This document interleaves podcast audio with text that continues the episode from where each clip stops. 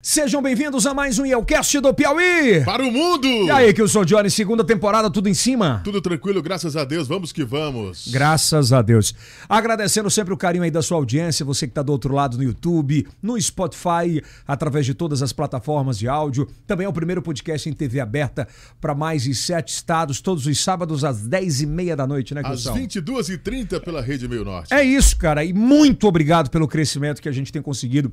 Há um pouco mais de um ano de podcast, a gente está evoluindo sobre isso.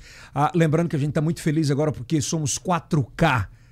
Bacana, hein? É. Imagem diferente. Sensacional. Pega os buraquinhos e tudo e tal. tudo. Então, totalmente em 4K e a gente tá muito feliz com essa evolução, tá legal? E hoje, aliás, dá o like, ativa o sininho se inscreva no canal. Compartilha com os Pô, É de amigos. graça o conteúdo, já vai aí. Por gentileza, se inscreva, dá um like, o que é muito importante pra gente.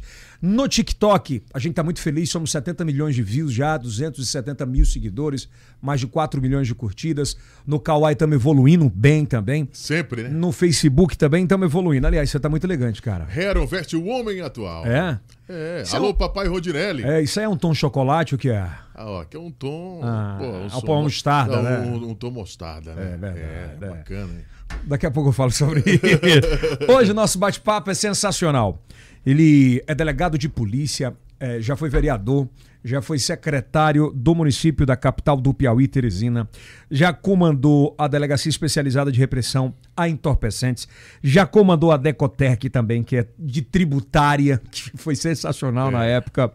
Ah, já trocou tiro com bandido, já pegou tiro de bandido, já salvou a família. Ah, é o Samuca, delegado. Samuel, Francisco Samuel Lima Silveira, uma salva de palmas. Obrigado, delegado. Seja bem-vindo. Homem, o cara ganha ainda uma salva de palmas. É, Tá pô, tem que ser. demais, rapaz, tá Se é irmão, é de demais. casa. Tudo tranquilo? Sou grato, Yeldes. Feliz demais lhe reencontrar, participar aqui. O Yelcast Fala um é pouquinho su- mais pertinho. O Yelcast é um sucesso imenso. É. E eu tô feliz aqui de estar podendo bater esse papo aqui com E você, é um- junto com o Kilson. Opa. né, com essa camisa tom chocolate. Cara, e é, um- é- é uma forma diferente. Acho que tem tempo pra contar a história, né? Geralmente a televisão é mais apertadinho. Isso. de papo, rádio também muitas vezes é por conta da programação, óbvio. E acho que é uma maneira melhor de o telespectador consumir quando quiser esse conteúdo e contar histórias. Mas antes, Atemporal. é né? atemporal. Quero agradecer aos nossos patrocinadores, né, Kills, que ajudam a gente a fazer aqui, né? Jupi. A Jupi Alimentos, alô Jade da Jupi, um forte abraço. A agradecer a Mafrio Refrigeração, ô Kilson, a Mafrio tá fazendo um grande sucesso. viu? Sensacional, Mafrio, hein? Sensacional, Mafrio tá com a gente, sempre firme e Faça forte. o seu orçamento, vá direto É. na Mafrio, hein? Ó, ganha de todo mundo, sem sombra de dúvidas. Agradecer a DC Energia, se você vai colocar energia solar na sua empresa, na sua casa, no seu negócio, é um caminho sem volta, é realidade, é DC Energia. Aliás, se você é vereador, se você é prefeito do interior do estado, você tem que imunizar os seus ambientes. É verdade. Imunização é com quem? No Piauí? Aí você já sabe, né? Imunizar. No Maranhão, no Ceará, a Imunizar tá arrebentando. Cara, tá crescendo demais e a gente tá muito feliz por essa parceria. A melhor internet do Brasil é a Loop Fibra, você Loop. já conhece, né? A Loop Fibra, muito obrigado. Ah, agradecer também a gráfica GSJ que tá com a gente nessa, Maurílio, nessa. Agradecer também à Universidade, de Sa- aliás, à Faculdade de Santo Agostinho, UniFSA, ao Grupo Texas e Texano. Aqui embaixo vai aparecer todos os nossos patrocinadores com QR Codes e é bacana que você vá lá e prestigie os caras que prestigiam a gente aqui também. Ao Empório do Zeca, que está com a gente desde o início, e a Formato Office, que está com a gente, né? Hoje, nós vamos contar a história de um cara que é nascido em 11 de, 11 de março de 1983, um pouquinho mais novo do que a gente, Wilson. Com certeza. É. pouquinho só. pouquinho né? só. Né? Ele é pai do Samuel Filho e da Mariana. Aos 21 anos, ele foi aprovado em concurso público para o cargo de delegado da Polícia Civil. Adora e ama cavalgar. Já chegou com autoridade. É cearense, né? Rapaz, pois é, pra você ver, né? Nem tudo. eu também, pô, eu sou cearense. Não, mas nasci lá. Na verdade, meu pai é de Jaicós, minha família toda é de Jaicós. E minha mãe é do Ceará, da cidade de Limoeiro do Norte. E aquela região de Picos, Jaicós faz parte da grande região de Picos, tem uma comunicação muito forte com o estado do Ceará. E, e na ocorrência do parto, acabou tendo algumas complicações. Teve que ir pra lá. Tive que ir pra lá. Então só nasceu lá. Só nasci. Então, logo alta. Mas é, piau, a- a- é piauiense de coração. Claro. Óbvio, né? nem- De vida, né? Ah, Samuel, é, vamos entender um pouco ainda antes da, da tua infância, né? Você é filho de quem? É, seus pais faziam o quê? Isso. Meu pai é o seu Tadeu, minha mãe é a dona Mércia. Meu pai defensor público, minha mãe professora da rede estadual de ensino, era supervisora escolar do Colégio Anísio de Abreu, lá na nossa querida cidade de Jaicóis. Morei lá até os 12 anos. Ah, aos... Calma que tu tá pulando muito, é devagar. E é, é pra bora, entender. pois deu. É, tu- é, teu pai, é, são quantos irmãos lá? Eu, meu irmão e minha irmã, né? E Samuel, Tadeu Filho e a Sara, né? Minha irmã mora em Brasília, Pois é. é funcionária lá do STJ, concursada naturalmente. Meu irmão é médico também, concursado aqui no estado, trabalha é, no setor de radiologia do Hospital Infantil e em vários outros setores. Enfim, feliz, acho que a nossa família é uma Então, família, uma família bem tranquila. Tranquila demais. Meu pai você precisa conhecer. É um cara equilibrado, pé no chão, é aquele é aquele pai verdadeiramente pai, né? E Presente, minha né? mãe também é, não, Não é o pai de Instagram, né? não, Hoje em dia tem essas é- paradas, né? é. Não, ele é um cara, Ave Maria, eu acho que toda base moral que eu tenho vem de herança do meu pai. Meu pai é aquele cara reto em tudo, até no último pensamento é uma coisa extremamente correta.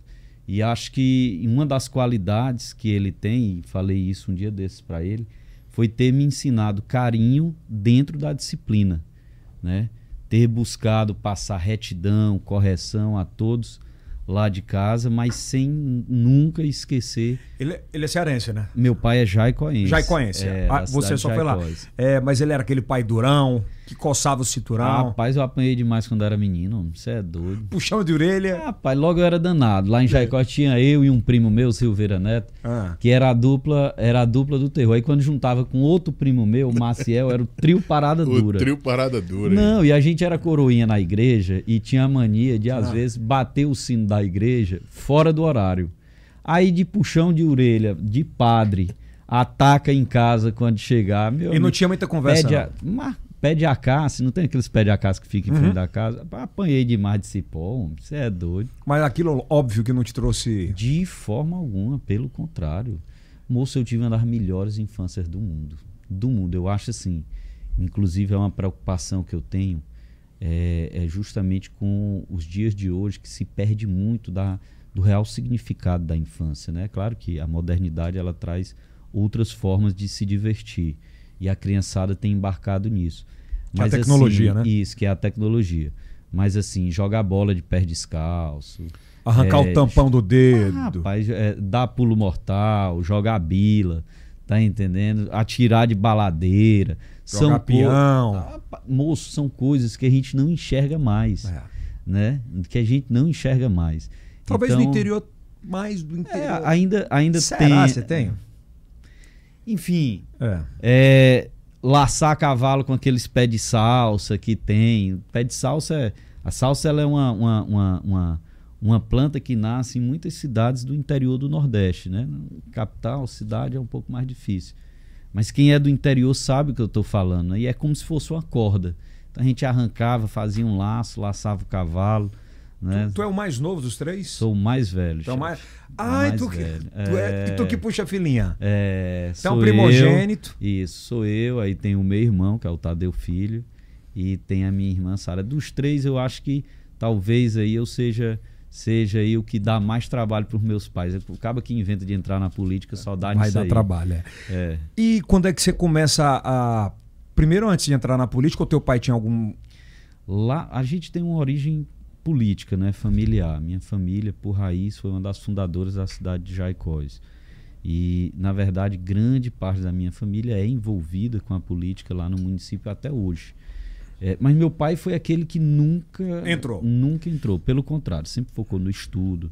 é, e exclusivamente no estudo. é, muito jovem também já foi aprovado em concurso público e exercia Então- também a advocacia e dessa maneira criou a gente. Essa porta para o concurso público, para o público, veio muito dele. Para vocês. é claro, claro, não tenho nenhuma dúvida. Tanto que todos, meu irmão médico mais concursado, eu é advogado concursado como delegado de polícia, minha irmã é advogada e concursada Prim- como funcionária da STJ. Ô, Samuel, é, primeiro tu se formou como advogado? Foi, na verdade, assim, eu tive, Deus sempre foi muito generoso comigo e sempre apresentou a vida para mim de uma forma muito precoce. Então, logo no começo da, da, da, da faculdade, a gente já tinha um foco bem. Eu morava em Fortaleza, fiz faculdade em Fortaleza, morei em Jaicós até os meus 12 anos de idade. Por isso que muita gente acha que você é cearense, né? Que você né, foi estudar acha- lá. É, exato. Aí eu, eu- na- aí fiquei em Fortaleza dos 12 aos 21, que foi quando eu. Na casa de pro- família? Na casa do... Não, na casa a gente tem apartamento lá também, né? Meu pai, como minha mãe tem família lá no Ceará, a gente nunca é, é, ficou distante. Sempre foi uma Hum. coisa. Tanto que a gente, quando morava no Piauí, estudava aqui e passava as férias lá. Então já tinha né? esse movimento. Já, já né? tinha esse vínculo. E aí, na época, meu pai havia passado para o concurso de juiz do trabalho lá no estado do Ceará eh, e acabou se antecipando, eh, comprando apartamento. A gente passou a morar lá em Fortaleza. Depois terminou que ele ficou aqui como defensor público, mesmo aqui no estado do Piauí. Mas a gente já estava lá e continuamos lá.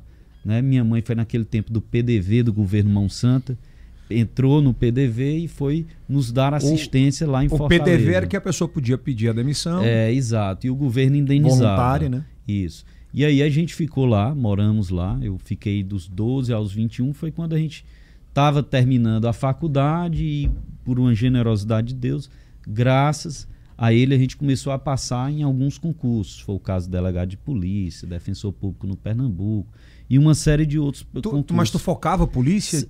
Vê só, não. Pois é. Na verdade, na minha. E isso é até curioso, porque é, é, meu avô era tabelião lá em Jaicós, meu pai é defensor público. É, a gente tem uma família já política na cidade de Jaicós, mas ninguém nunca envolvido, ninguém nunca envolvido com polícia. Certo. Nunca, nunca, nunca. E de repente, o filho mais velho delegado, o outro filho, meu irmão, médico legista, e minha irmã, antes de, de ser aprovada nesse concurso do, do STJ, ela era policial civil no Distrito Federal. No DF. Então, de repente, os três filhos envolvidos. Minha mãe chorava copiosamente quando eu passei nesse concurso de delegado, porque todos os outros concursos que eu havia passado eram em outros estados. E ela sabia do meu desejo de voltar para o Piauí.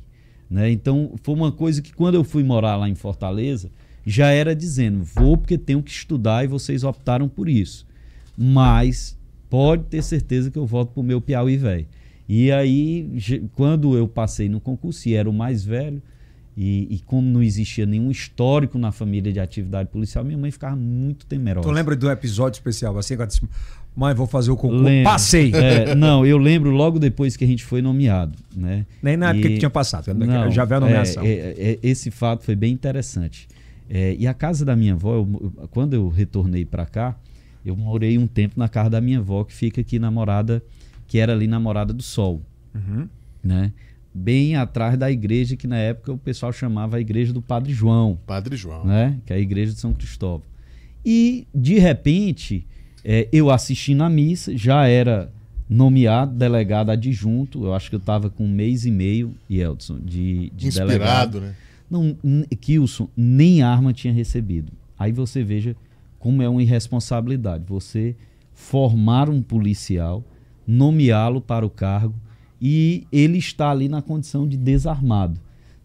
Logo que depois que houve isso, entregaram lá um 38 canela seca pra gente. Naquela época. É, mas vê só, o que é que acontece? Eu estava assistindo a missa, de repente, no meio da missa, um assalto.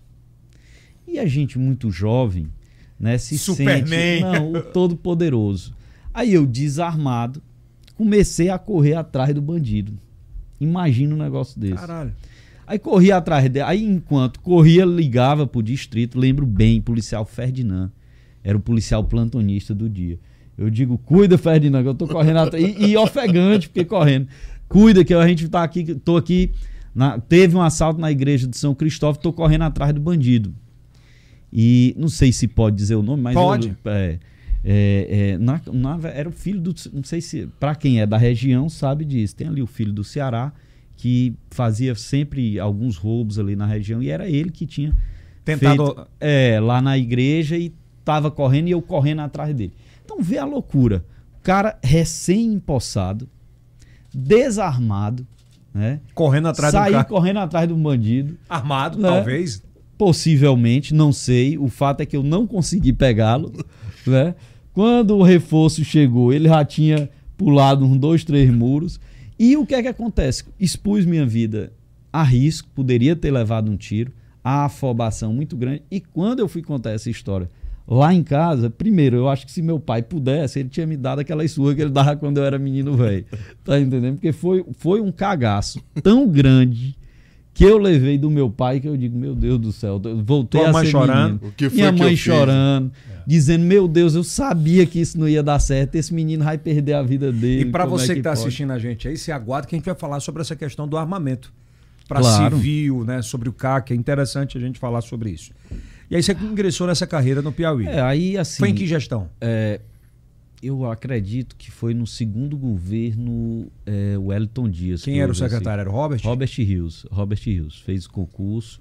Inclusive, os 20 primeiros aprovados no concurso ficaram na capital. Essa foi a razão de eu ter, desde o início, ficado aqui em Teresina. E os 20 últimos foram para o interior. De- Dessa levada de 20 primeiro, tu lembra dos nomes? Era você?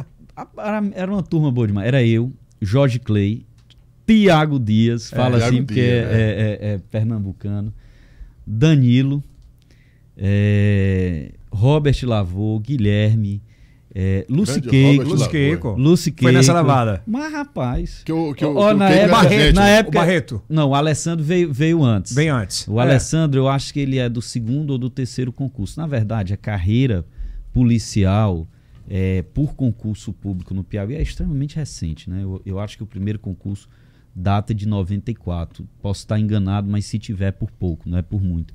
E o Alessandro, ele, ele é da turma do segundo concurso. Inclusive, quero até mandar, Yeldson, um abraço para o Alessandro. Porque o Alessandro é um dos melhores amigos que eu tenho, um grande professor que eu tive na atividade policial.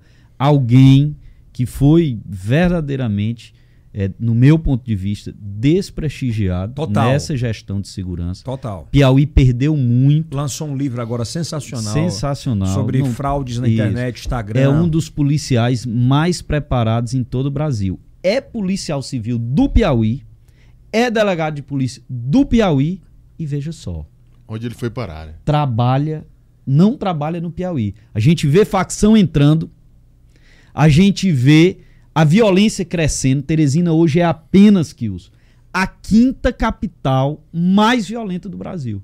E a gente ter um dos melhores delegados do Brasil, piauiense aqui, concursado aqui, cedido para Brasília porque não há espaço para ele aqui no Piauí. Samuel, mas tu acha que Não ele foi lógica. cedido porque ele podia brilhar muito mais do que outras não, situações? eu não? entendo que não. Entendo que não. Entendo que. não, eu digo que- de ciumeira, Ah, sim. esse aspecto. Não sei, isso aí é muito particular, muito subjetivo. O que eu sei é que o estado do Piauí está perdendo. E Eldson, eu sonho em ver um estado que tem uma segurança pública profissional e não eleitoreira. E não eleitoreira. E não milindrosa, e não com fofoquinha, e não com besteirinha. Tá entendendo? Eu acho que a gente faz segurança pública é para o povo, para as pessoas. E não para crescimento pessoal. E não para engrandecimento pessoal. Eu- Então tem que acabar com essa história de, por exemplo, pô, o cara é bom delegado, porque ele não sorri pro secretário, ele tem que ficar na prateleira. Tá entendendo? Enquanto que o cara é mau policial e é um babão, tá entendendo? E tem. Rapaz, dizem que tem, né? Dizem que tem. Pode dizer o nome? Se quiser falar. Então, assim, tem que acabar com isso. Quem é o babão? Tem que acabar com isso. Só o que tem aí, rapaz. Eles criam até grupo especializado, moço. Então, É, tem que acabar com essa história. É, é, o senhor acredita que a lista tríplice, um deputado no Brasil, é, quer transformar a lei é, e levar os três a uma lista tríplice comando da polícia, né? para o comando da Polícia, Polícia Militar, Militar. e também da Polícia Civil, né? Para a Ó, escolha deixa de eu te um. dizer, ó, eu sou um, um técnico, certo? Eu exerço uma atividade técnica e por inum, circunstâncias que envolveram a minha vida, me tornei político. Mas a minha raiz é técnica. Então, como eu vou ser contra, meu caro Kilson, um profissionalismo de uma atividade técnica? É claro que isso tem que acontecer. Quanto menos a política se envolver em determinadas áreas, saúde, educação, segurança, melhor para as pessoas. Melhor para as pessoas. Não existe isso. Não existe porque um delegado eh, tem uma ideologia política, ele não pode trabalhar numa delegacia especializada, sendo ele um bom delegado. Por quê? Porque não, não, não compactua com a gestão do momento? É claro que não. As pessoas não querem saber disso.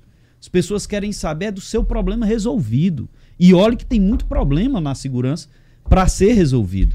Então, Yeltsin, vê só, e se você absorve uma providência como essa, fazer uma lista tríplice, e de há muito eu defendo isso, particularmente para a minha categoria, que é a Polícia Civil, e a atividade de polícia judiciária, isso ainda isso é importante para qualquer setor, mas numa atividade em que você forma prova contra as pessoas, leva ao Poder Judiciário, leva ao Ministério Público, efetivamente faz a instrução é, do processo, porque eu desconheço ações penais que tenham sido uhum. instauradas não baseadas em inquérito, podem até existir, eu particularmente desconheço. Então, mais ainda, tem que haver esse rigor é, interno para escolher os melhores. Deixa então, eu te fazer uma pergunta. A favor da lista é, tríplice. Samuel, é, por exemplo, independente da, do resultado das eleições aqui para Estado, né? ou seja, Isso. Silvio, ou seja, Rafael, ou seja, outra corrente, qualquer que seja, que todas já passaram por aqui e vão continuar passando.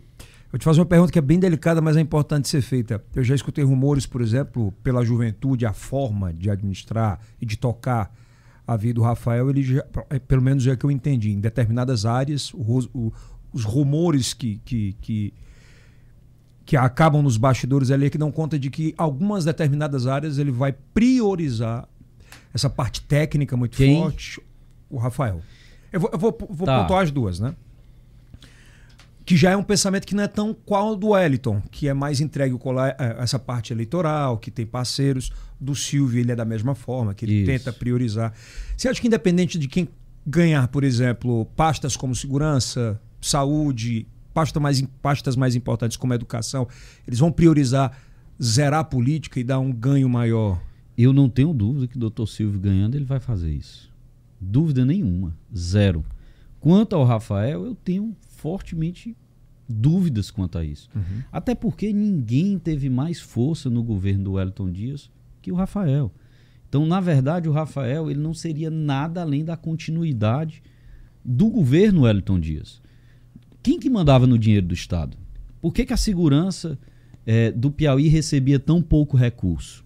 Por quê? Por que, que o Piauí é o último estado no Brasil investimento em segurança pública? É o Samuel que está dizendo isso?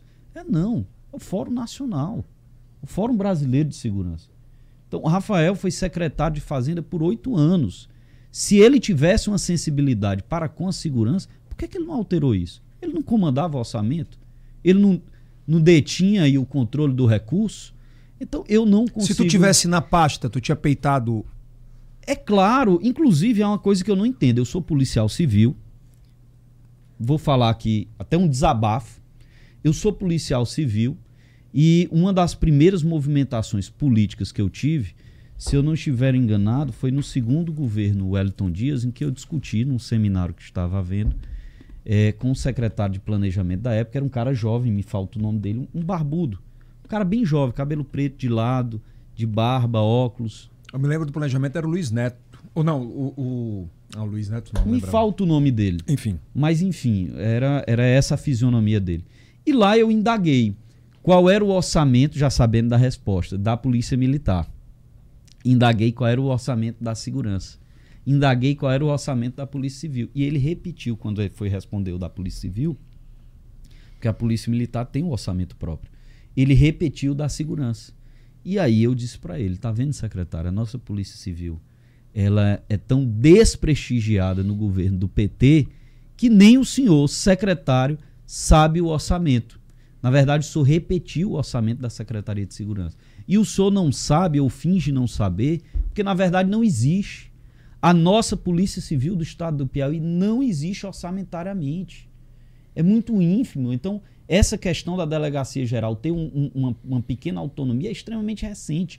Então, uma, uma das coisas que realmente me deixa angustiado é não entender por que nós temos um deputado federal eleito por duas vezes, certo?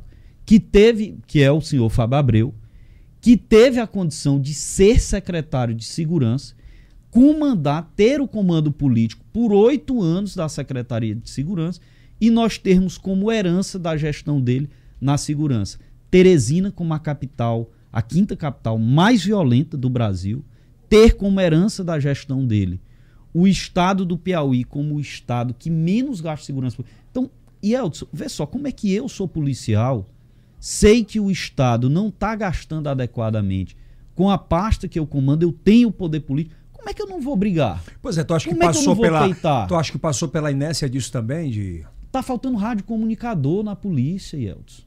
Yeltsin, quando eu pensei que tudo de ruim já havia acontecido na segurança, eles pensam em bicicleta. Daqui a pouco. Isso virou piada. Tá? O pessoal brincando, dizendo que iam licitar baladeira. Então, a que ponto a segurança pública, que era para ser um assunto sério, está se tornando uma imensa piada? Agora, piada é você olhar para a cara do cidadão e chegar e dizer, ó, tá bem aqui, ó. O Amapá, estadozinho, tá entendendo? Gasta duas, três vezes mais que o Piauí em segurança pública. Aí você olha e vê, pô, mas o Piauí há 20 anos tem o mesmo governo. É o mesmo governo do PT. Você, há oito anos tem um policial militar comandando politicamente a segurança. E você não vê ele não nada é- de novo. Mas é, vamos lá. Vamos pra caneta. Cadê né? as viaturas é, da va- Rony? Vamos, vamos caneta. A gente ainda vê viatura Deixa eu terminar a pergunta, porra. A, can- a caneta, né? Ele deixou de ser secretário. Ele deixou de mandar na secretaria? Manda do mesmo jeito, Elton. Manda do mesmo jeito. Você tem dúvida disso? Não, Eu tô perguntando. Tá entendendo? Manda do mesmo jeito. Não mudou em Mas nada. não é o Coronel comando político, o comando político é o mesmo. É o mesmo. Então não tem, não tem nenhuma novidade. E mudou recente, mudou depois da eleição de prefeito, de dois anos para cá. É. Então, Tu assumiria a secretaria?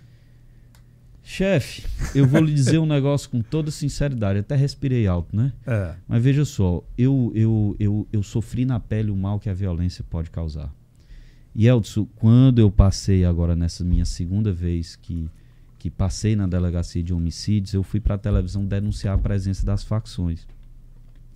E só o que a gente via era a presença cada vez mais forte se organizando, se estruturando, se capilarizando as facções criminosas. Então, assim, me dava raiva ver a situação de mídia, né? O próprio Fábio e outros dirigentes eh, da segurança ir para a televisão e dizer que não tinha facção no Piauí. Que o Piauí era um, era um estado extremamente calmo, que a polícia dominava tudo. Vá dizer isso pro povo pobre do nosso estado, que tem o seu bairro loteado por facção A. O primeiro cara, por teve que, facção ah, o B. primeiro cara que teve coragem é, como Assumir. que a- de assumir que teve foi o secretário Carlos Edilson, da, da Justiça. E isso, e parabéns ele, para ele. chegou e disse: só tem e tem que É, resolver. E isso, e a gente tem que pontuar isso, porque eu penso que problema é para você encarar de frente e resolver. E ele fala sobre isso. E não tratar como lixo, bota para É debaixo. muito massa quando ele fala assim: ó, tem e a gente só, só resolve problema quando reconhece. Quando reconhece, exato. Eu acho que isso é demonstrar É. zelo para com a coisa pública. Verdade. Agora, você querer enganar as pessoas, aí fica até mais vergonhoso. Imagine a vergonha, o cara passar anos dizendo que não tem facção. De repente, a cidade amanhecer loteada. Bairro A é uma Pichado, né? determinada facção, pichado nos muros. Bairro B é outra. O litoral, e você é um amante do litoral do nosso estado, num piscar de olhos, Dominaram. violência galopante por meio das facções. Não passa Então, também, vai lá, você é pré-candidato a deputado federal. Não passa, já é candidato, né? É, mas não passa também, por exemplo, pelo sentimento de impunidade. Por exemplo, a, a- polícia militar, a polícia civil, como operações, a, a polícia militar mais ostensiva, tem, ma- tem histórias de. Isso, passa por É, isso só também. concluir o meu É. raciocínio. Tem histórias de que, por exemplo, a polícia militar, a polícia civil prende o mesmo cara, o mesmo traficante de seis É, vezes e o cara é. vai pra rua. Às vezes acontece. Mas deixa eu lhe dizer. Mas não passa pelas leis que estão lá também? Claro, e precisa ser endurecido. Eu, eu, eu, eu gostaria de um dia fazer parte da bancada da bala, é claro. E para mim, cidadão, todo direito. Bandido, todo dever. Tem que ser assim, Eldos. Não dá para viver numa sociedade em que bandido. Por exemplo, até pouco tempo estava na legislação. Porra, o cara mata, o cara rouba, o cara estupra. E no Natal ele tem direito a dar uma O saidinha. indulto, né? Porra, tá entendendo? É Agora saíram mais de cara do 300 cidadão. Hã? Saíram mais de 300 hoje. Pois é, não, e o pior, muitos não voltam. No Rio de Janeiro, ano passado, milhares não voltaram. Aqui no Piauí, Centenas não voltaram. Então, trabalho dobrado. Você falou essa questão aí do, do, do prende e solta, prende e solta. Tá entendendo? É realmente desconfortante, é realmente uma situação difícil. Tem que mudar isso. Não resta dúvida.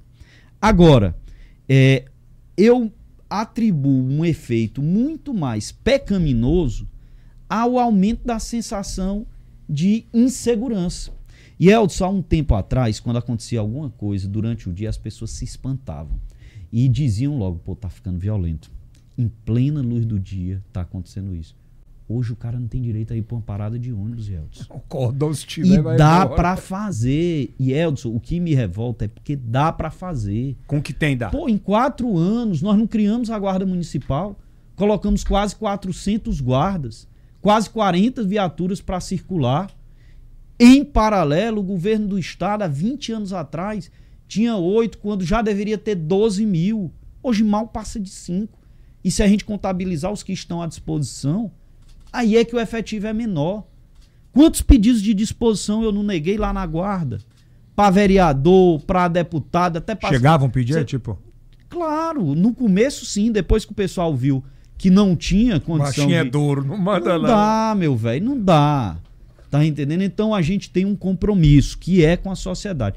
E Eldson, eu sempre digo isso, eu não sou só um profissional de segurança, nem apenas um político que tem na segurança sua bandeira. Eu sou também um cidadão que já sofreu com o mal da violência. Pois e é. isso traz uma responsabilidade redobrada pra mim. Tu tava chegando em casa, né? Com os filhos. Pô, eu tava chegando em casa. Tá armado Não, hoje? Aqui. Sal sem minha bichinha, não. Todo Toda tempo. hora no ponto. Toda hora. Na hora de dormir é debaixo do colchão. Ah, é? É, claro. Do lado o tempo inteiro. Com certeza. Como é que foi aquela situação lá? Não, Pô, eu tava chegando, acho que era num domingo, era um domingo, não era, Matheus? Era num domingo e, e, e tava, inclusive, é, é, num restaurante. Pô, tava num restaurante do amigo nosso, do Kelso. Do Kelson. né? E, e peguei, saí, fui pegar meus filhos para deixar na casa da mãe. Eu sou separado, tenho um novo relacionamento. E quando eu fui deixar os meninos, fui surpreendido por um assaltante que a mão armada tentou, tentou roubar Mas tu sacou a, a com ação? meus dois filhos dentro, né? Rapaz, aquela rua é uma rua que tem por hábito ter aqueles vigias de bairro. E a polícia sempre analisa muito o modus operandi, né? Então não é comum alguém fazer assalto sozinho.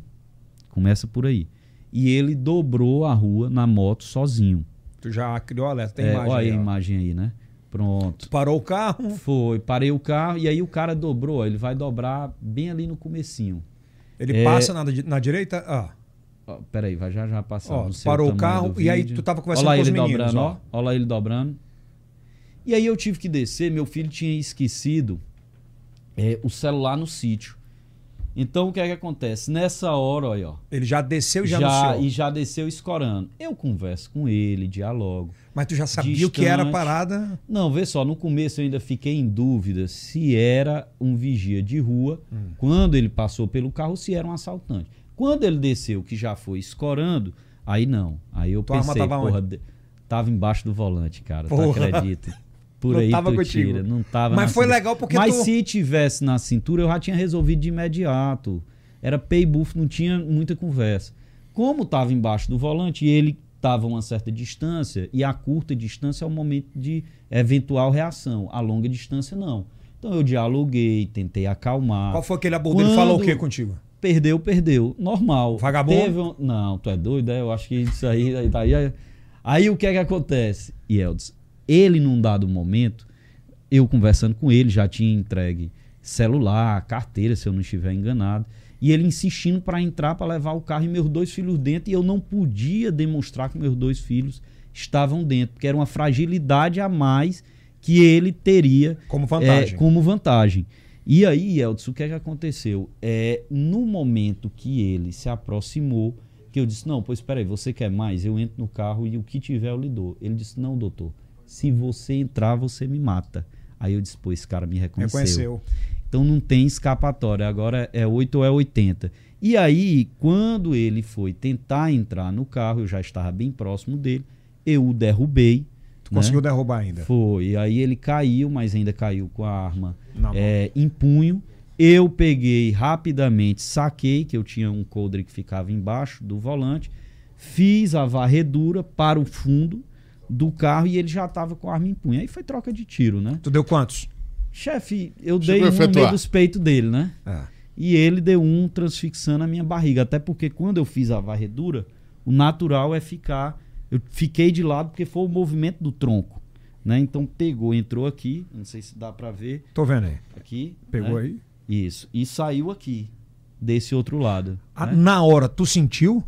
Meu irmão, na hora o cara não sente nada. Nada. Essa adrenalina lá em cima. Ele caiu- Agora, não é a primeira vez que Mas, a ele, gente... mas ele caiu quando. Ele caiu uns 25, 30 segundos E aí depois partiu. da troca de. Não, vê só. Ele caiu depois que ele partiu. Ele ainda fugiu Não, não. atirando para trás. É, uns 25, 30 segundos. É a capacidade pulmonar, porque o tiro foi bem aqui no meio Tu dos bateu no peitos. meio do. ce- Claro. Bateu no centro. É, claro, não tinha o que fazer. Tinha outra coisa para ser Não, feita? óbvio que não. Não. Não, isso que eu tô perguntando, porque foi preciso, né? Foi um tiro. É, mas assim, eu- assim, eu acho que cada um tem suas É, habilidades, né? Eu não estou dizendo que, pelo contrário, eu sou tão comum como, como qualquer cidadão. Não, não, não quis dizer. Mas em entendeu errado. Eu situações- falando é que foi certeiro, porque eu acho, acre- acredito eu que você treine, que você. É, tem até que treinar mais, mas deixa eu lhe dizer, era isso que eu ia complementar. Em situações de conflito, de aflição, de tensão, isso é, um- é algo que eu não sei se eu puxei pro meu pai, mas que é uma pessoa calma. Ah, Agora também não tire ele do prumo, não. Né? Eu sou um cara que eu consigo ver as coisas friamente. Né? Então, por mais que a tensão fosse alta, adrenalina alta, mas eu consegui ver a cena em câmera lenta. Então, naturalmente, me comportei adequadamente. E né? quando você viu que tinha atingido, e aí qual foi o momento que você notou ali? O impacto, a gente sente o impacto, não sente a dor. Mas o impacto a Sentiu- gente sente, claro, claro. E aí, o que, que passou na tua cabeça dela, naquela hora ali? Não Porque passa tava com nada. do- tu tava com do- teus dois meninos. É, não passa nada, né? A minha preocupação eram meus filhos. Não poderia deixar que um bandido levasse o carro com meus dois filhos dentro. Né? Então, aquela história de matar ou morrer, tá pro momento. A e é partir isso dali, o que, que aconteceu? Não, aí depois dessa hora eu peguei, toquei lá a campainha, naturalmente entreguei minha arma, expliquei, ó, chame a polícia, porque foi um assalto e eu baleei o bandido. E fui procurar socorro, né? Ir pro hospital para Na- ainda tu E foi já checar se cheguei- ele tava vivo ou? Não, pô, doido, eu tava querendo era, era ir pro hospital, não tinha mais o que fazer. Eu tô não. perguntando, tem que É, perguntar. é. Aí fui pro hospital. Dirigindo, velho? Não. Não, não, não. Aí no caso, minha ex-mulher foi, Foi quem te ajudar. Foi, foi quem conduziu o veículo. Cheguei lá, consciente, dizendo meu grupo sanguíneo, pedindo logo endorfina e abri a barriga pra ver o que é que tá Ali lá já dentro. tava doendo? Começou a. Não, não, não. Rapaz, Caralho, todo velho. instante, Eldos, eu tinha certeza que Deus pegaria na minha mão e me salvaria. Agora, teve um momento que, e aí pelo conhecimento de medicina legal, é claro que a gente sabe mais ou menos como funciona o corpo da gente. Uhum. Então teve um momento que o olho já tinha, Tava já baixando. estava baixando, né? Então era uma coisa que eu via que eu podia estar entrando em choque. Foi quando eu, inclusive, chamei meu irmão, conversei com que é ele. que- o que é né? que- nesse momento, o que é que, o que, é que mais. Não, eu pedi, eu pedi, ó, não deixe de dar assistência à minha, à minha mulher, né, e aos meus filhos. Que é claro, não, não tem, não Caralho, tem velho. como você não pedir isso, né? E ele falava o quê? Meu irmão, não, meu irmão é um cara extraordinário. E Eldson, ó, Deus é tão bom na minha vida que me deu o melhor pai, a melhor mãe, melhor irmão do mundo, melhor irmã do mundo. Minha irmã é uma pessoa de uma sabedoria imensa. Meu irmão é um cara de caráter extraordinário. Tá entendendo? Eu não tô dizendo que o mais assim ainda sou eu, tá entendendo? Não é desse jeito. Cara, que. Aí tu apagou e voltou quantos dias depois? Não, na mesma hora. Não, Foi, não, foi é feita a pós-cirurgia cirurgia, você apaga, né? pós-cirurgia. É. é, Pós-cirurgia. Aí já falou, você tá fora de perigo. É, não, assim, cirurgia, a pessoa nunca fica fora de perigo, né? Não, eu falo médico depois. É, é, a, a- fala é, a cirurgia foi um sucesso. Pois é. Aí, ali vamos observar, é, vamos observar. A bala não pegou nenhum órgão. Pegou, pegou, em, pegou no intestino. Eu tenho 60 centímetros a menos de intestino. Né? Trincou a bacia, é, o ureté também. E Elcio, Deus é generoso. Tem- nós temos uma artéria chamada artéria ilíaca. Essa artéria, ela é uma das grandes artérias eh, do nosso corpo humano. e milímetros que o projétil não pegou. Não pegou. Milímetros. Inclusive, o, o, o, médico que fez minha cirurgia, é, o responsável maior pela cirurgia, é claro que foram vários lá que, que me assistiram naquele momento, mas de uma maneira maior foi o Tiago, Tiago Rezende, que hoje é, é, um grande amigo meu. Né? É, ele disse, eu nunca vi uma coisa dessa. É, por todo, quando ele começou a abrir minha barriga e muito sangue, ele já presumiu que havia pego a artéria ilíaca. Então começou a drenar, a tirar o sangue, aí viu que não pegou. Mas o, o caminho do projétil. O trajeto era, que ela. Era porque tu tava com o tronco de lado, né? É, o trajeto era para realmente pegar. E até a minha recuperação, né? Foi muito rápida. Que benção. É, por isso eu digo, ó, quem tiver oportunidade, faça exercício físico, que isso ajuda pra caralho na Essa, hora de né? qualquer coisa. Jesus. É. E depois tu, tu teve a curiosidade de saber alguma coisa da vida desse desgramado aí que tentou tirar a tua vida? Cara, claro, né? A gente foi, foi monitorar, foi aberto É porque tem família saber, dele, claro, né? Alguma claro, coisa. Claro, claro. E o que é que era? Não, normal. Mais um bandido na nossa cidade. Tem muitos, não tem? Entendido, entendido. Cara, é, a política definitivamente você foi eleito vereador em Teresina em 2012, né, com 4.235. É, nessa eu ainda fiquei, eu fiquei em primeiro suplente, Foi. né, Mas eu digo pelo, pelo número de votos. Isso. E, e na, na segunda com 6.350. É, na primeira eu fui o 17 mais votado, na segunda o segundo mais votado. O segundo mais votado. E qual é esse fenômeno? Não é fenômeno. Eu acho que é naturalidade, é, é, é realmente... Eu sempre digo, Yeltsin, Mas não é fenômeno. Samuel... Peraí, peraí, Samuel, você sai de... Ah não eleito ficando na suplência, mas teve uma votação muito expressiva, isso. talvez a legenda errada. Isso, isso. Né? E, e, você consegue crescer, o que é difícil, né? Pro... É. Mas, Yeldson, uma marca... Para quem sai candidato e... pela segunda vez. Pois é. é e, sem, mas, sem, assim, mas, sem mandato. É, mas uma coisa que eu sempre coloco é o seguinte, pode perguntar quem já votou no delegado Samuel. Como é o delegado Samuel depois da campanha. Então, os quatro anos a gente tra trabalha, Yeldson. Assim, é uma coisa, eu não faço por obrigação. Eu gosto de estar com pessoas, eu gosto de ajudar pessoas. Eu tenho um compromisso coletivo muito forte com o local onde eu moro, onde eu quero ver meus filhos crescer. Então, isso me parece que realmente é a chave de tudo. E quem é que é te convenceu a se candidatar? Primeira vez. Na primeira vez foi o Marlos, né? O Marlos, deputado federal, né? Você era Pô, um eleitor. Que merda que ele você fez pra caralho. Eleitor, você era o um eleitor forte dele. E... Delegado do pra quem não lembra, o delegado do idoso foi delegado eleito. Do idoso. É, é, foi eleito. E contou com uma forte ajuda sua, é, não tenha dúvida. Você... E, infelizmente, como outros, né, eles pecaram pela vaidade. Não, vaidade é uma coisa que o ser humano Cara, tem que controlar. O Marlon porque... pegou muito pela vaidade, outros também é. pecaram pela vaidade por entender que a caminhada e a construção ela passa por uma escada, né? E aí, Elton, veja só, na verdade eu não tinha nenhuma pretensão de entrar para a política. Uhum. Eu, eu tinha a expectativa de mais na frente, né, como minha família fazia política em Jaicó, de alguma maneira ajudar lá na cidade de Jaicós, talvez entrar na política na cidade de Jaicós. E veio esse convite, eu neguei por três vezes ainda. Na terceira vez resolvi é, aceitar. E, de fato, não me arrependo. Eu sempre digo. Estava na. Na, na entorpecentes. Na entorpecentes, é, na entorpecentes. E aí, Elton, eu sempre digo que voto não tem preço, voto tem consequência. E eu não me arrependo porque a consequência de ter sido votado, no meu ponto de vista, ajudou a cidade. Foi com a força de um mandato de vereador que nós fizemos dois centros de referência do idoso em Teresina uma residência inclusiva, é, um centro-dia para crianças com microcefalia, mais um conselho tutelar, a implantação do programa Criança Feliz, é, a própria criação da Guarda Municipal, que é um marco na história uhum, da segurança verdade. pública do Estado. Quantos já haviam tentado criar a guarda e não tinham conseguido? E rapidamente nós entregamos quase 400 guardas para proteger o povo de Teresina. Então essa é a nossa tônica, né? Eu, eu me sinto ainda Teve um trabalho muito, muito, muito importante também uh, com a recuperação de viciados. Claro, e, e assim, eu, eu sempre digo que eu só vou admitir dialogar sobre a legalização das drogas, eu sou veementemente contra legalizar a droga. A maconha. O que for. O que for. Eu só vou admitir uma discussão nesse sentido quando eu ver um pai e uma mãe de família que perdeu o filho para o mal da droga, dizer, não, tô aqui, acho que dá para conversar. O Brasil assim, hoje aguenta uma aguenta liberação não, de maconha? No meu ponto de vista, não. Por quê? Eu acho que isso vai, entender, isso vai atender a alguns interesses.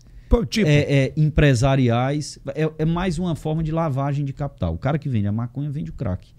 O crack é uma das drogas mais destrutivas que existe. Ah, o cara vai falar assim, Aí o cara, Ô, mas delegado Samuel, vende... o cara o, nos Estados Unidos é liberado em alguns estados. Se os Estados Unidos fosse exemplo de tudo que dá certo, o Brasil não dava um show nos Estados Unidos em termos de combate à inflação, que é o que está fazendo agora pelo governo federal.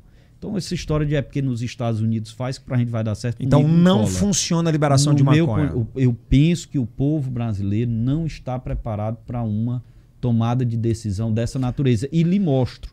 O cara que vende a maconha não vai deixar de vender o crack porque está vendendo a maconha. Ele vai vender o crack e lavar o dinheiro do crack em cima da maconha. E a, e a maconha medicinal?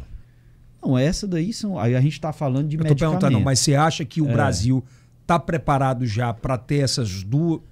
Você fala só, muito no uso houver... recreativo, né? É. é, não, o uso recreativo não é medicinal. O uso recreativo é o que se faz hoje do dependente químico, quando há o abuso, qual é o problema? Nós já Pronto, temos... eu vou te dar um exemplo, que é melhor, tá, até ah. para a gente abrir. Por exemplo, aqui em Piripiri, interior do Piauí, uh, acho que é o filho de um magistrado, inclusive, é, né? Um juiz. Ele tinha liberação para consumo medicinal, uma parada medicinal dele, Sim.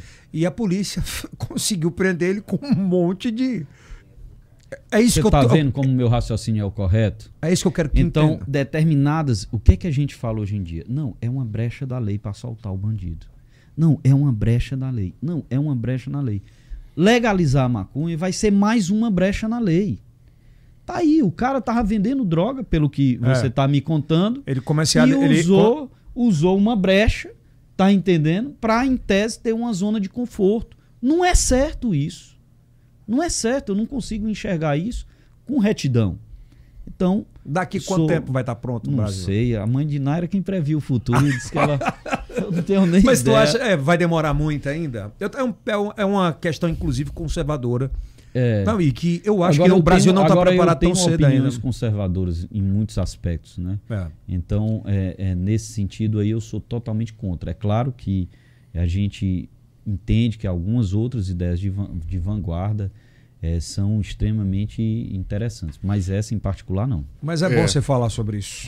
Delegado, a gente vê, e eu conheço de perto, os céus supraestruturas, Isso. mas que essas supraestruturas elas não estão servindo.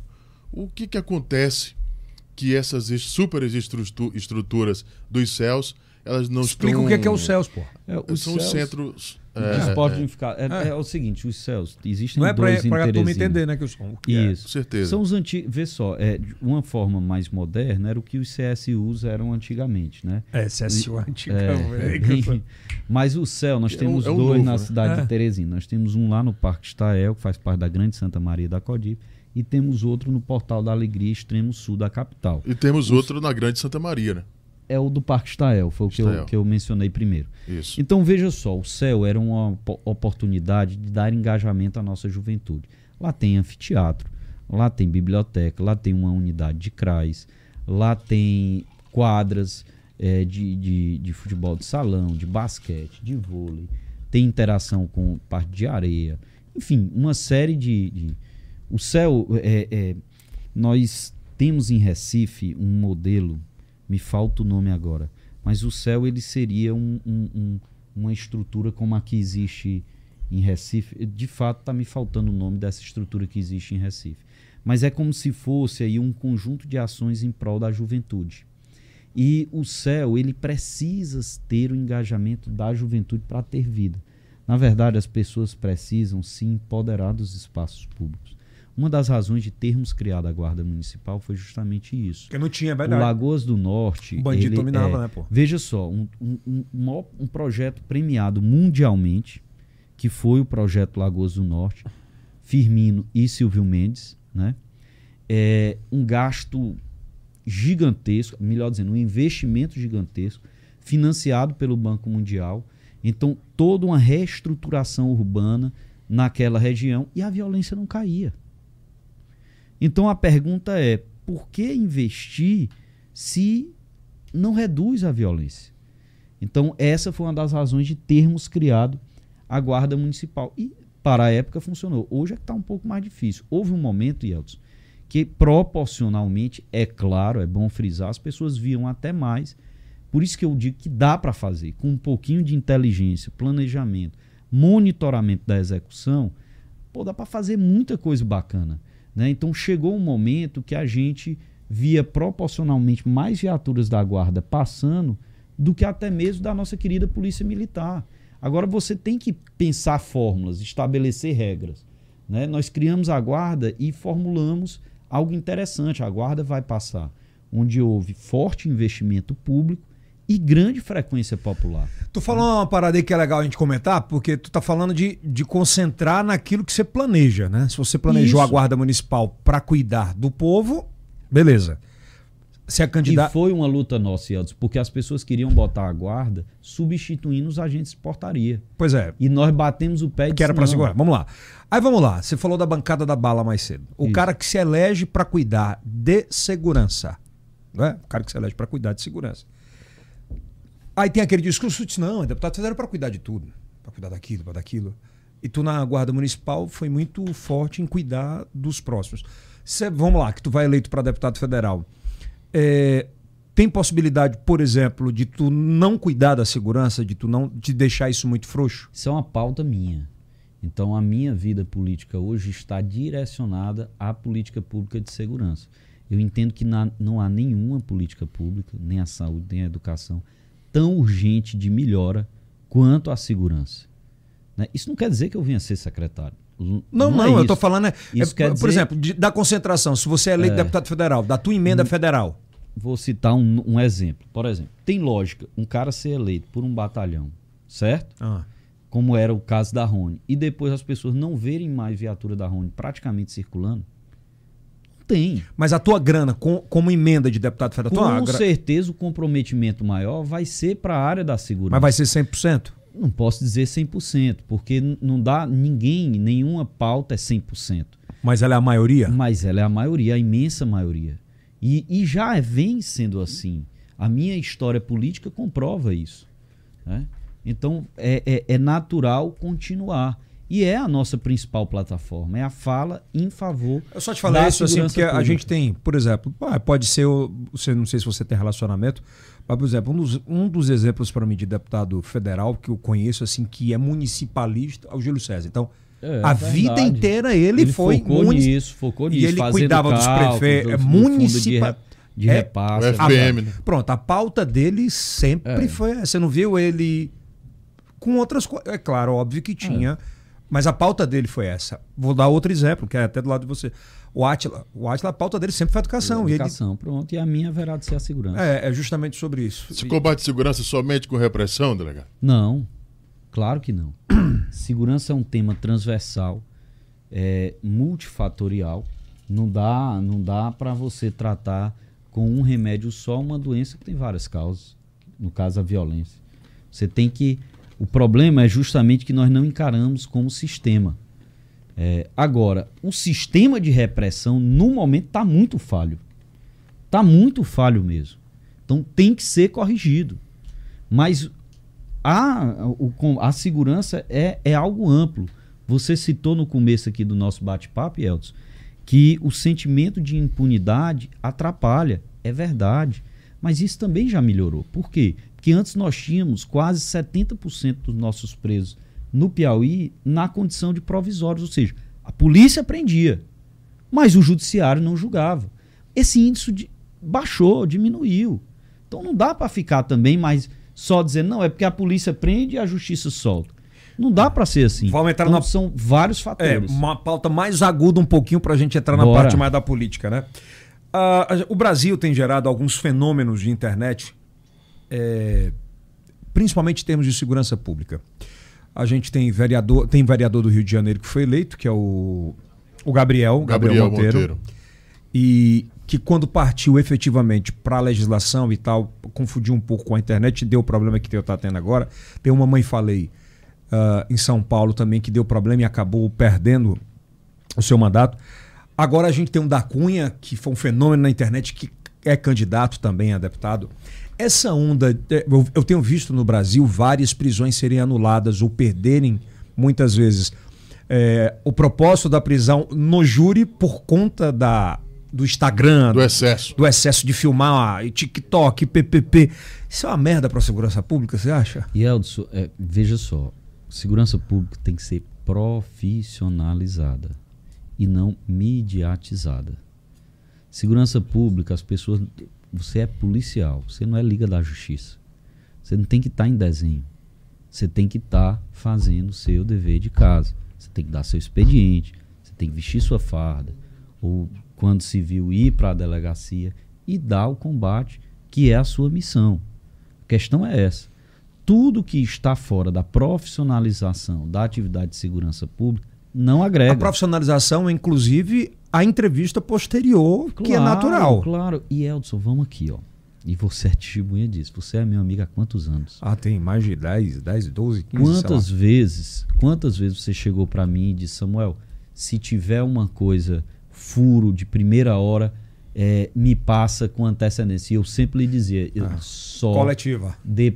É, tá coletiva, entendendo? é. Então, assim, o meu carinho, a minha vontade é atender um amigo, mas a gente tem que saber... Mas você mais agudo, o problema é que naquela época, Samuca, é, não tinha Tão rede forte, social, né? cara. Isso, forte. O que eu tô isso. dizendo é que hoje não existe mais esse meio termo de que eu vou esperar para dar uma. É. Não, não. Hoje os caras estão entrando na casa sem mandado, filmando, É, gerando dá, prova. pô, com- É isso dá, que eu tô te não falando. dá. Rede social é o quê? Em horários É, inadequados. vê só, rede social é veículo de comunicação. Rede social, a priori, é para ser um meio de você individualmente ter uma plataforma na internet para conversar, para melhor dizendo, para interagir com pessoas. Não é isso? Perfeito. Pô, você tá ali trabalhando. Trabalho é trabalho. Porque você não é TikTok. Você é policial. Você quer fazer dancinha ou qualquer outra coisa, tira a farda, tira o, o- o- sai do expediente e vai ter a tua vida particular. Expôs isso no YouTube, por exemplo, como da Cunha fez, outros policiais, ah, até o próprio vereador. Eu acho que perde o Yeltsin, vê só, até as operações que a gente fazia no passado, a gravação ela era interna. E só depois da operação deflagrada e concluída havia qualquer tipo de de- Divulgação. de divulgação. Então você ficar naquela coisa você tá transversando, assim, não, não é óbvio, você tá perdendo o seu foco. Qual é o foco ali? É prender o bandido ou é mostrar que você tá prendendo o bandido? E por que, a é maioria essa. dessas prisões caem para a justiça? Não, aí eu não sei. É justamente por causa dessa. Não, eu penso que não seja só por isso. Né? A prisão é algo sério. Você cerceia a liberdade de alguém. Então isso tem toda uma formalidade que tem que ser obedecida. E é bom que seja assim. É bom que seja assim, porque também a gente não pode, a troco de pregar um combate à violência, abrir mão de direitos que são essenciais e que no amanhã você pode ser vítima de uma perseguição. É, você trocou uma treta. Teve uma treta grande com o, o Mota, o Sargento Mota, por conta dos caques, né? Pois é, rapaz. Pois é. É e- porque eu defendo que cidadão não é para pegar cadeia. Tá entendendo? Cidadão não é para pegar cadeia. Pô, o, cara, o cara é empresário, o cara é, é, é, é CAC, tem habilitação para fazer uso da arma. Tá entendendo? Aí vai ficar pegando no pé do cara, porque, sei lá, cismou com o cara. Não tem lógica um negócio desse. Respeito o posicionamento de qualquer colega policial, mas eu tenho. Até porque eu parto do princípio que sociedade armada é bandido preocupado. Então eu defendo o armamento da sociedade. Eu penso dessa forma. E, e lhe provo o quanto pode ser realmente vantajoso. E Elton, você tem três residências. Uma residência você não tem nada. Você tem apenas o muro. Na outra você tem aqueles, aqueles pregos, né? Aham. E tem cachorro. E na outra você tem o prego, tem o cachorro e tem o a câmera, né?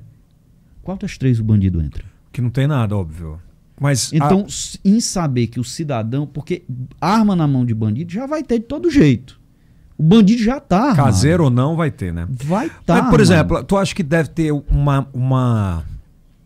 A gente teve dois episódios em Teresina nos últimos, nos últimos meses, né? De duas grandes tragédias, inclusive, né? Isso. né? Um é um empresário que Claro, CAC, lamentável, que é lamentável. lamentável. Vou, vou formalizar para tu entender o que eu estou pensando.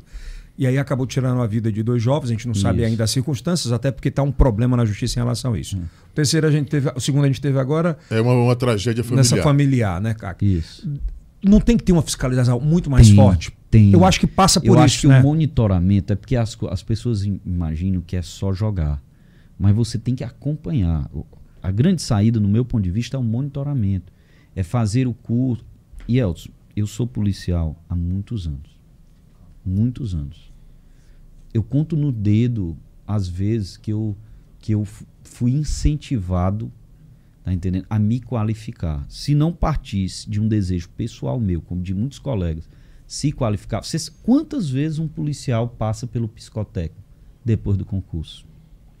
Se um policial precisa passar por um psicotécnico várias vezes ao longo da sua vida profissional, porque é uma atividade extremamente louca, estressante, de alta tensão, imagine uma É. pessoa que não é policial. Então, assim, você dá o porte, você dá a posse da arma, mas você tem que. i- Pois é, mas a pergunta, o Brasil está certa- preparado para isso hoje? eu acho o seguinte, que no- na condição que existe, hoje nós já temos quase um milhão de CACs. Aumentou muito No né, Brasil. na gestão Bolsonaro. Né? E estatisticamente você não vê significância é, em eventuais acidentes ou eventuais tragédias como essas duas que você aconteceu. Vou mostrar melhor o que eu estou pensando. Pega a quantidade de crimes, a mão armada. Ô, Vou além, agora aconteceu É. com, com, com o, o campeão mundial de jiu-jitsu, era um policial militar que sacou da arma e. Então, assim, a culpa está na arma.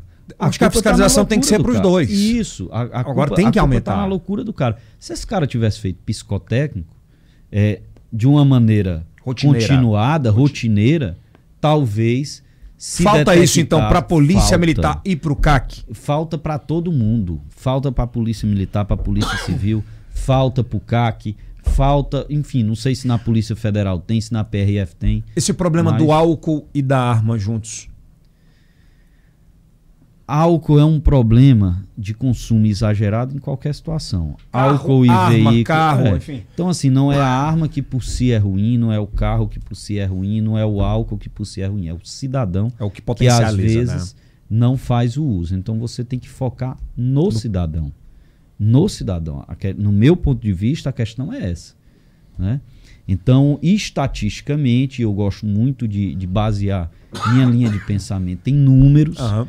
Né? E estatisticamente, eu não vejo problema com as pessoas serem é, armadas. Eu vejo problema, o bandido está armado. E invariavelmente ele já está. Seja caseira ou roubada de alguém. sorte. Vai lá, O, Kilson. o- o- o índice de resolutividade passa por, por um bom inquérito ou outros fatores levam a isso? Passa fundamentalmente por um bom inquérito.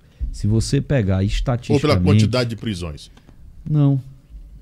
Prisão é, é algo. Eu vou ser bem sincero. É, vou trazer o meu período aqui na Entorpecentes, quando eu estava lá na delegacia.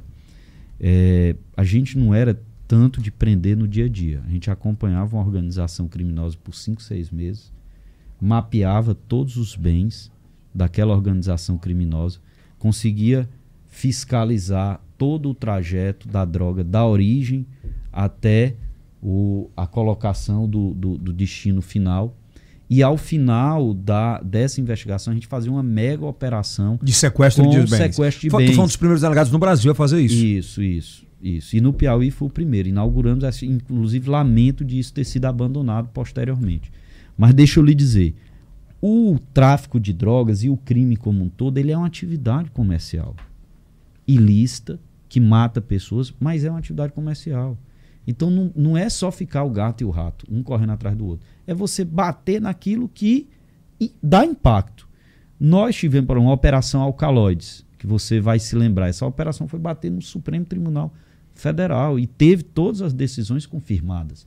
Lá, muitos dos presos iniciaram com advogados Caríssimos. caríssimos, terminaram com a defensoria pública. Você vai dizer que uma ação dessa não é eficaz? É, É. claro que é eficaz. Então o sequestro nessa foi de penso quanto? isso, hã? Tu lembra do. do... É, o detalhe eu não lembro mais. Mas assim, né? volume. Mas foi volume, foi jet ski, foi meio mundo de coisa, vários imóveis, né? é, é, foi uma operação. Onde a com foco na desprender aqui é o helicóptero e o avião deixaram embora, pô. Não dá. Então, assim, você tem que entender que o que movimenta o crime não é o sentimento de maldade do criminoso. É o lucro que ele pode dar. Então, você quer atuar com responsabilidade, atua no eventual lucro. O caminho é esse. Né? Porque só assim você É. desmotiva. Apreender droga tem que acontecer, não, não adianta. Mas Aquela você. história às vezes, antiga que o cara fala assim: você não tem que pegar 10, o pirangueiro, 20. tem que pegar o tubarão. Pegar todo mundo. Quem está envolvido com tráfico de drogas, tá entendendo? Eu faço minha ressalva para o dependente químico, porque ali é o organismo. Quando ele entra pela primeira vez, ele entra de uma forma livre, mas depois é todo o organismo dele que está pedindo o consumo daquela É. droga. Agora, para o traficante, meu amigo, é pau. É pau dentro. Bom, vamos entrar agora na esfera nacional e estadual de política. Bora lá. Bora lá. É, Você vota em Silvio. Oh, perdão, é, vamos, vamos para nacional primeiro, depois estadual, né? É claro e óbvio que você vai votar no Bolsonaro, porque Claro. é da base, né? Mas por Eu que, sou polícia, pô, vou votar em ladrão. É. por que Tá. Bolsonaro, não Lula, por que não Lula e por que Bolsonaro? Acabei de dizer. Mas só por isso? Não, não só por isso. Eu entendo Eu- assim. eu tô primeiro, falando- ah, é, o Bolsonaro, é, ele tem defeitos e tem qualidades. Todo ser humano tem. Ninguém é perfeito. Ponte, pontua as É, duas. mas acho que ele fala muito mais besteira do que faz. O Lula faz muito mais besteira do que fala. Não dá para você voltar para um passado já vivido em que quase todos os presidentes de estatais no governo federal da época foram presos. Não dá. Existia um sentimento e uma atmosfera de corrupção. Isso não existe mais. Não estou dizendo que não haja falhas. Pode haver, mas não é uma coisa alastrada. Não é uma coisa regra. Pode até acontecer a título de exceção, mas não é a regra. Você acha que ele permitiu, de alguma forma, deliberando algumas situações mais para o centro, mais para a situação sal? Ele perdeu um pouco esse controle que ele queria lá no Não, início? Veja só, entenda. é, eu, inclusive, não votei no Bolsonaro no primeiro, na primeira eleição. Votou em quem? Apenas no segundo turno. Votei no, no, no candidato do PSDB. Né? É, mas veja, hoje em dia não dá para você. é, eu nunca votei, foi no PT. No PT eu nunca votei. Né? Então. Chegou e- a conversar com o PT? não, claro, até agradeci. Fui convidado pelo governador Wellington Dias e, e, claro, uma conversa muito respeitosa pelo cargo dele de governador. Achei uma gentileza ele me chamar para conversar, mas é claro, é, não dá para descaracterizar toda uma história, não dá para nos desconfigurar. Então agradeci eh, o convite, mas me mantive na minha posição, Convicção, que é né? opo- claro que é a de oposição, né? Sempre foi assim e a- o dia de amanhã a gente pensa no amanhã, né? Mas Hoje. o- é, e quando eu estou falando isso, eu estou me referindo à questão da gestão, das convicções. Tá claro. né? E a minha convicção, ela sempre foi de oposição ao governo do PT. Eu acho muito difícil o PT fazer um governo que não tem uma máquina pública exagerada, e eu sou contra isso. Então, se amanhã o PT mudasse e começasse a enxugar a máquina, a fazer uma educação de verdade, não fazer mais o, o tal do Proaja da maneira como fez, tentando é, ludibriar as pessoas, colocando até mortos para receberem bolsos como se vivos estivessem mais, educando, é, é, sendo educados. É uma piada isso aí. Então, se eventualmente um governo do PT tivesse redução de máquina pública, seriedade com a coisa, é, menos mídia e mais entrega de produtos de resultado à população. Entenda, eu não tenho problema pessoal com qualquer cor, com qualquer bandeira. A minha questão é a resolutibilidade do problema das pessoas. Porque é isso que importa. Eu não estou torcendo para time de futebol.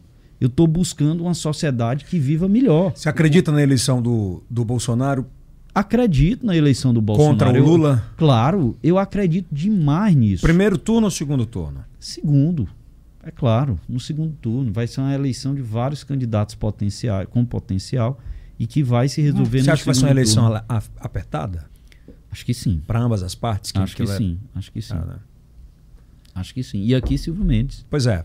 Quer fazer. O, o senhor é, se caracteriza como o maior da oposição, o mais legítimo da oposição? Não, eu não sou maior em nada. Tá na minha altura, eu tenho só 1,70. mas, mas, assim, eu, eu me identifico como uma pessoa que tem posição, que tem postura, né? Então, é, é, essa tem sido tem sido é, não mudo assim é, é essa a, é a minha a linha essa é a minha isso, linha né? É. Silvio e Rafael primeiro turno segundo turno e para quem eu entendo que essa eleição é de primeiro turno para o Silvio claro até porque eu não estou conseguindo enxergar três candidatos é, com um setor de votos que gerasse. Na verdade, o Piauí ele tem uma história de primeiro turno. Né? A única vez na história recente política que houve segundo turno foi naquela eleição em que disputaram Silvio, Wilson Martins e João Vicente. Então você tinha três candidatos fortes disputando a eleição. E aqui no Piauí esse ano a questão já está meio que polarizada, Silvio e Rafael. Então é difícil essa eleição não se resolver no, no meu ponto turno, de né? vista, no primeiro turno. O senhor acredita que o doutor Silvio já se decidiu em votar em Bolsonaro? O Samuel já. O doutor Silvio eu não sei. Eu não, falo por mim. Ele em específico. Não sei. Rapaz, você acredita que eu nunca nem perguntei para quem que ele vota para presidente? Mas você gostaria que ele votasse para... Não, eu sei o meu voto. O dele eu não posso dizer. que ele não vai falar, pô. Não, chefe. ele não vai. É porque existe muito, é porque o Ciro é declarado. Claro. Né? tem que ser, é natural. É natural que, que seja. Mas por que, né? que você acha que o Silvio não declara? Não sei, é questão pessoal dele. Não sei se ele vota, se ele não vota, em quem ele vota para presidente. Eu sei que ele sempre diz que é preocupado com o Piauí. E, e que não quer problemas para o estado tá. do Piauí. Ele quer um Piauí que realmente avance na educação, na saúde, na segurança. Se essa eleição de hoje, 2022, né, para o governo do estado, se a gente não tivesse Silvio e tivesse uma figura chamada Firmino Filho. Porra, de, o Firmino deixa saudade, né? Bom, até é um cidadão, viu? Era um cidadão. É, continua sendo. Eu tenho muito respeito, muito carinho um pela legado, história né? dele. É um legado. É. Se fosse, era mais difícil. Não tenho como dizer, porque não dá para mensurar. Oh, mas vamos falar politicamente é, o que a força eu posso dele. dizer, é que o Firmino é um cara que está na história do Piauí. O Firmino é aquela pessoa que o estado do Piauí merecia que ele tivesse sido governador. O maior líder que essa cidade já teve, bateu o Alferraz.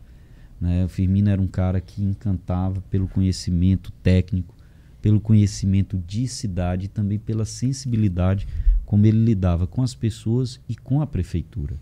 Era um cara que, por exemplo, uma, uma coisa interessante de se falar do Firmino era uma fórmula que ele colocava para o seu secretariado. Né? Eu fui colega do Dr. Silvio, o secretário da assistência, ele da saúde, e, e o Firmino ele colocava isso.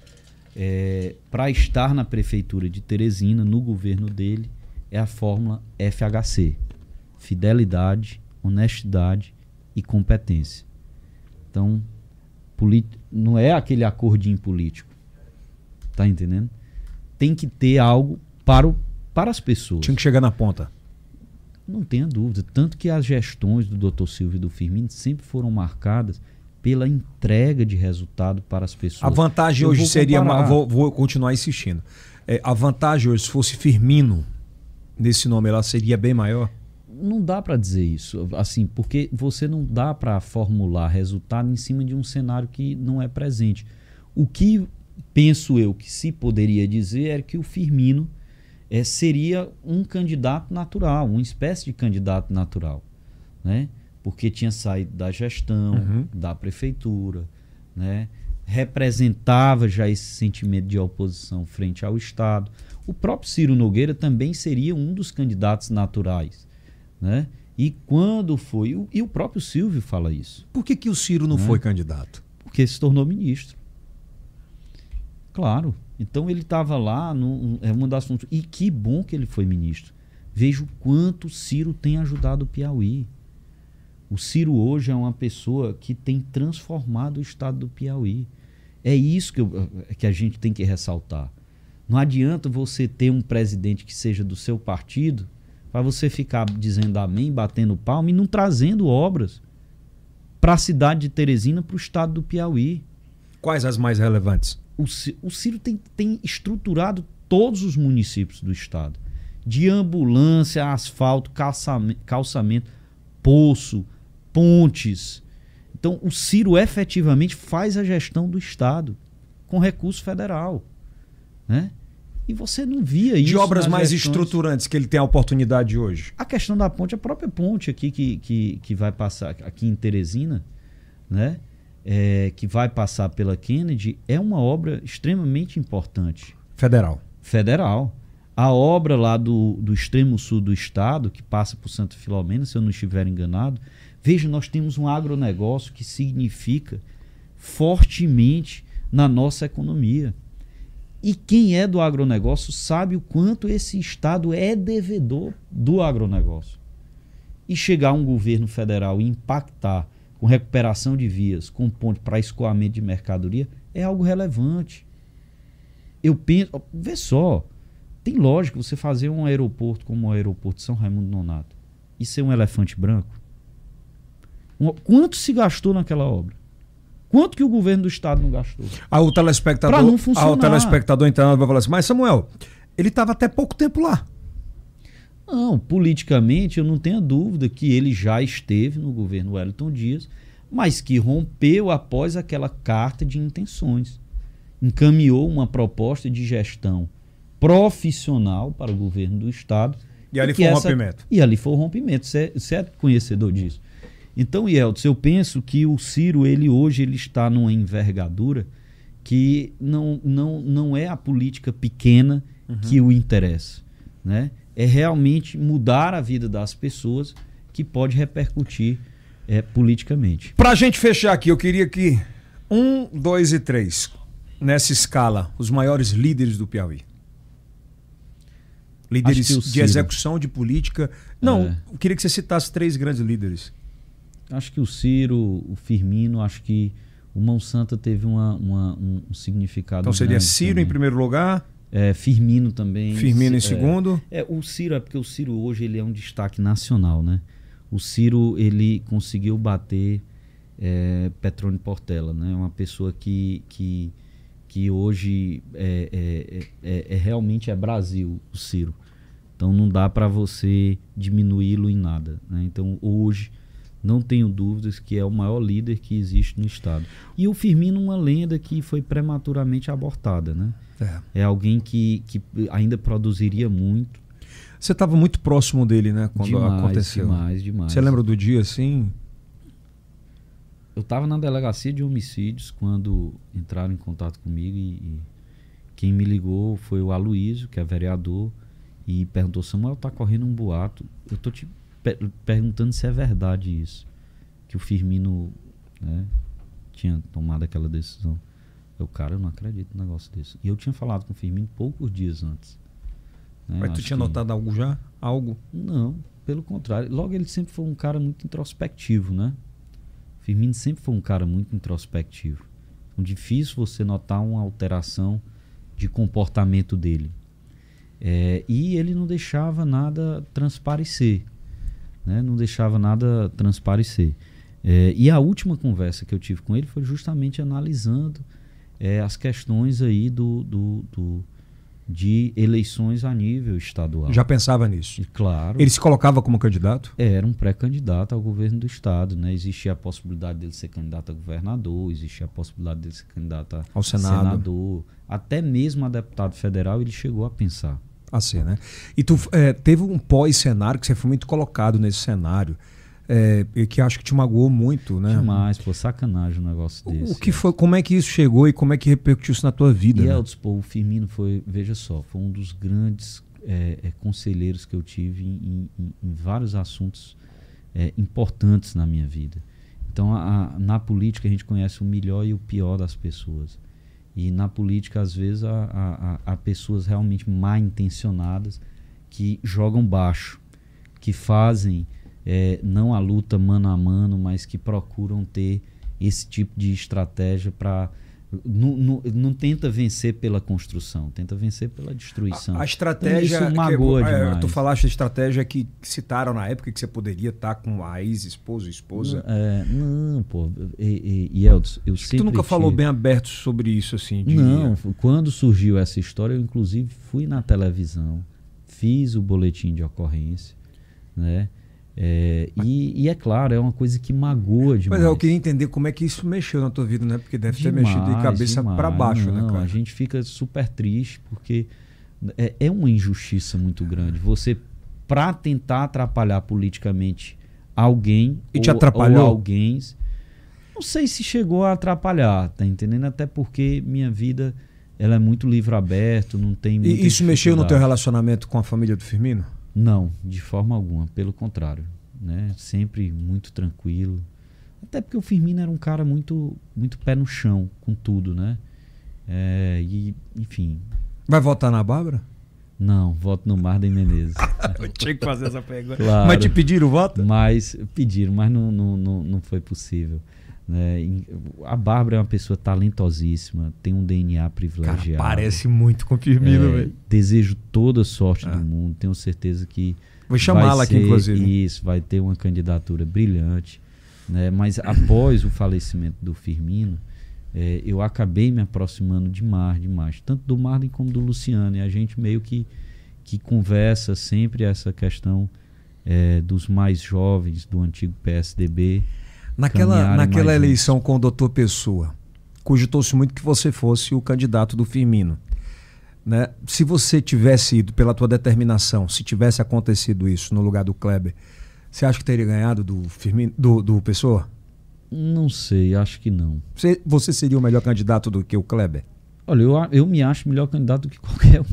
Não, Porque tô- se o cara não acredita Pô, mas para um si- pouquinho de ser político e vamos ser mais objetivo aqui, né? Não, Yeltsin, deixa eu te dizer, eu acho que o. Porque tu ele- tá muito polido e tá. Não, eu pergunto, não. ele vai pra esquerda, É. vai pra direita. Olha É, aí, a, pergunta, a pergunta é básica. Se Não, fosse. fi- Se fosse acho lá. que todo mundo tem sua história e todo mundo tem seus caracteres. Nós respeitamos a decisão. Vou mudar de novo a pergunta. Você daria mais resultado do que o Kleber deu? Não dá pra dizer. Re- repita, a mesma resposta que quando você me perguntou se o Firmino daria. Não, Pô, não mas- amasse o Foi feito- papel, não. Vai Mas desempenho, pesquisa. vai Não desempenho. dá pra medir, porra. É todo um contexto. Foi a pesquisa que disse isso? Todo um contexto. E por que, que você não foi candidato no lugar do Kleber? Sim. Eu não sei. Eu, Porque eu- existia eu- rumores sobre isso. Existia, mas enfim. Firmino chegou a conversar contigo? Não, a gente teve várias conversas com colocando sempre inúmeras possibilidades. Você era uma delas? né? Não só meu nome, mas outras pessoas também eram possíveis candidatos. Tu tava pronto eu ser? já- Claro, não tenha dúvida. Não tenha dúvida. E como o Kleber estava pronto para ser, como tantos outros estavam prontos para ser. Inclusive, na, nos diálogos que a gente sempre teve com o Firmino, existia essa possibilidade. Sabe por que eu tô perguntando? Porque não é todo mundo que é vereador eleito, É, que tem uma cadeira praticamente garantida pelo trabalho que fez, obrigado, popularidade. abre mão de falar assim, eu não vou ser Mas eu candidato. não vivo de política, Yeltsin. Pois é, mas existia nos bastidores um momento É. que falava assim, não, ele abriu mão porque ele é o candidato do Firmino. Deixa eu te falar, ó, quando chegou, hoje é fácil, Ele não hoje vai é mudar, fácil. cara. Yeltsin, hoje é fácil combater o coronavírus. Muito fácil. Tem Naquela época não era, é verdade. Naquela época não era. Quando o É. Firmino conversou comigo e colocou a insegurança de como ficaria a cidade de Teresina, o medo que milhares de pessoas perdessem a vida, e na época a única coisa que se sabia era que o isolamento social Funcionava, né? é, erramos em algumas coisas, acertamos em outras. Tenho nenhum problema em admitir isso. Agora, o que nós não fizemos foi ficar de braços cruzados. A nossa luta era salvar vidas na cidade de Teresina. Se a vacina tivesse surgido lá atrás, excelente. Então, foi necessário, pelo fato de eu ter criado a guarda, exercer essa liderança no momento. E, e Elton, eu vou ser bem sincero, se eu não tivesse tomado aquela decisão, eu não serviria para representar as pessoas. Como eu visito a casa de um cidadão e digo que eu posso falar por ele, se no momento em que há a maior crise sanitária mundial, Teresina passa por essa crise naturalmente, eu tenho condição de ajudar, e aí porque eu tenho um interesse pessoal, individual, de estar pela terceira vez na Câmara Municipal, eu vou simplesmente dizer, não, peraí, para tudo, Ah, vou para a eleição, depois eu volto. Cara, Não e o mundo da internet é muito louco, né? O, Samuel lutou muito pra resguardar vidas, né?